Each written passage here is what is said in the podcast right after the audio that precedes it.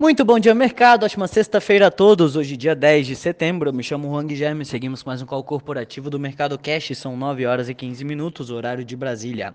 Índice S&P 500 Futuro indicando alta de 0,46% e o índice Bovespa Futuro indicando alta de 0,70%.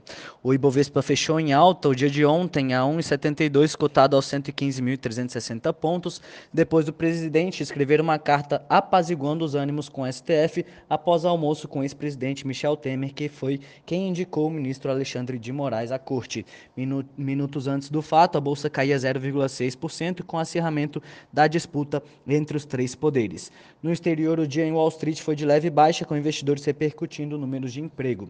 Hoje, para os mercados mundiais, opera-se em queda, caminhando para encerrar a semana no vermelho. Os mercados aguardam por mais clareza sobre o próximo vencimento do Federal Reserve. O Banco Central americano iniciará em 21 de setembro uma reunião de dois dias dias. Na Europa, o Banco Central Europeu anunciou que manteve sua política monetária inalterada, mas afirmou que pretende desacelerar seu programa emergencial pandêmico de compra de títulos. Além disso, o Banco Central Europeu também revisou modestamente suas previsões de médio prazo quanto à inflação. O ministro das Finanças do G7 afirmou que é necessário mais progresso técnico sobre os planos para executar uma reforma de um imposto corporativo global. Também na quinta-feira, os ministérios da Finança e da Justiça da Alemanha foram alvos de uma operação. Promotores estão investigando a agência contra a lavagem de dinheiro do país e sua atuação contra crimes financeiros.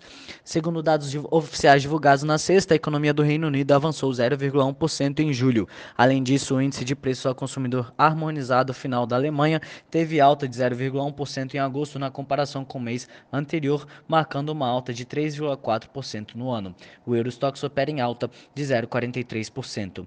No mercado asiático, a sessão foi de ânimo depois de que o presidente dos Estados Unidos, Joe Biden, e da China tiveram uma conversa. Biden e Xi Jinping conversaram por telefone pela primeira vez desde fevereiro e discu discutiram a necessidade de evitar a competição entre as duas maiores economias do mundo, eh, evitando um, um conflito. A autoridade disse que o tom da conversa foi familiar e franca, e a mídia estatal chinesa descreveu como uma conversa ampla, franca, profunda e estratégica.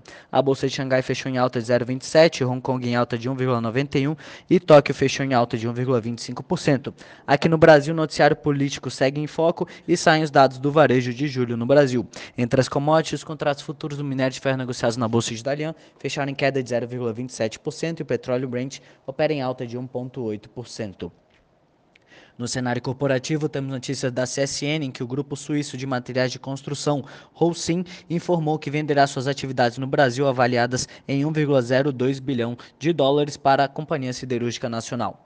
Petrobras. A Petrobras comunicou ao mercado que concluiu a quitação do termo de compromisso firmado com a Fundação Petrobras de Seguridade Social Petros para a migração dos planos Petros do sistema Petrobras repactuados e não repactuados para o plano Petros 3. A quitação teve valor de 1,2 bilhão de reais. Ainda em destaque, a estatal comunicou na sexta ter aprovado novos modelos contratuais para a venda de gasolina A e de óleo diesel rodoviário e marítimo para as distribuidoras de combustíveis. Vale, já no radar da Vale, a mineradora poderá ampliar em até 21,6% os desembolsos de caixa relacionados ao desastre de Brumadinho neste ano, em comparação com os valores de 2020, segundo informações publicadas pela empresa. Eletrobras. A Eletronorte assinou o contrato de venda da totalidade de sua participação de 49% na Norte Brasil Transmissora de Energia por 700 milhões de reais. Traders Club. O TC comunicou a aquisição da Abalustre por um valor estimado de 6,7 milhões de reais. Latam, a companhia aérea com sede no Chile, disse na, na quinta-feira que recebeu várias ofertas para financiar sua saída do pedido de proteção contra falências nos Estados Unidos, com dívidas envolvendo mais de 5 bilhões de dólares. Log. A Log comunicou seu programa de recompra de ações com o objetivo de adquirir até 5,5 milhões de papéis de emissão da companhia. Por hora, estas são as principais notícias. Desejo a todos um excelente dia e ótimos negócios. Um forte abraço.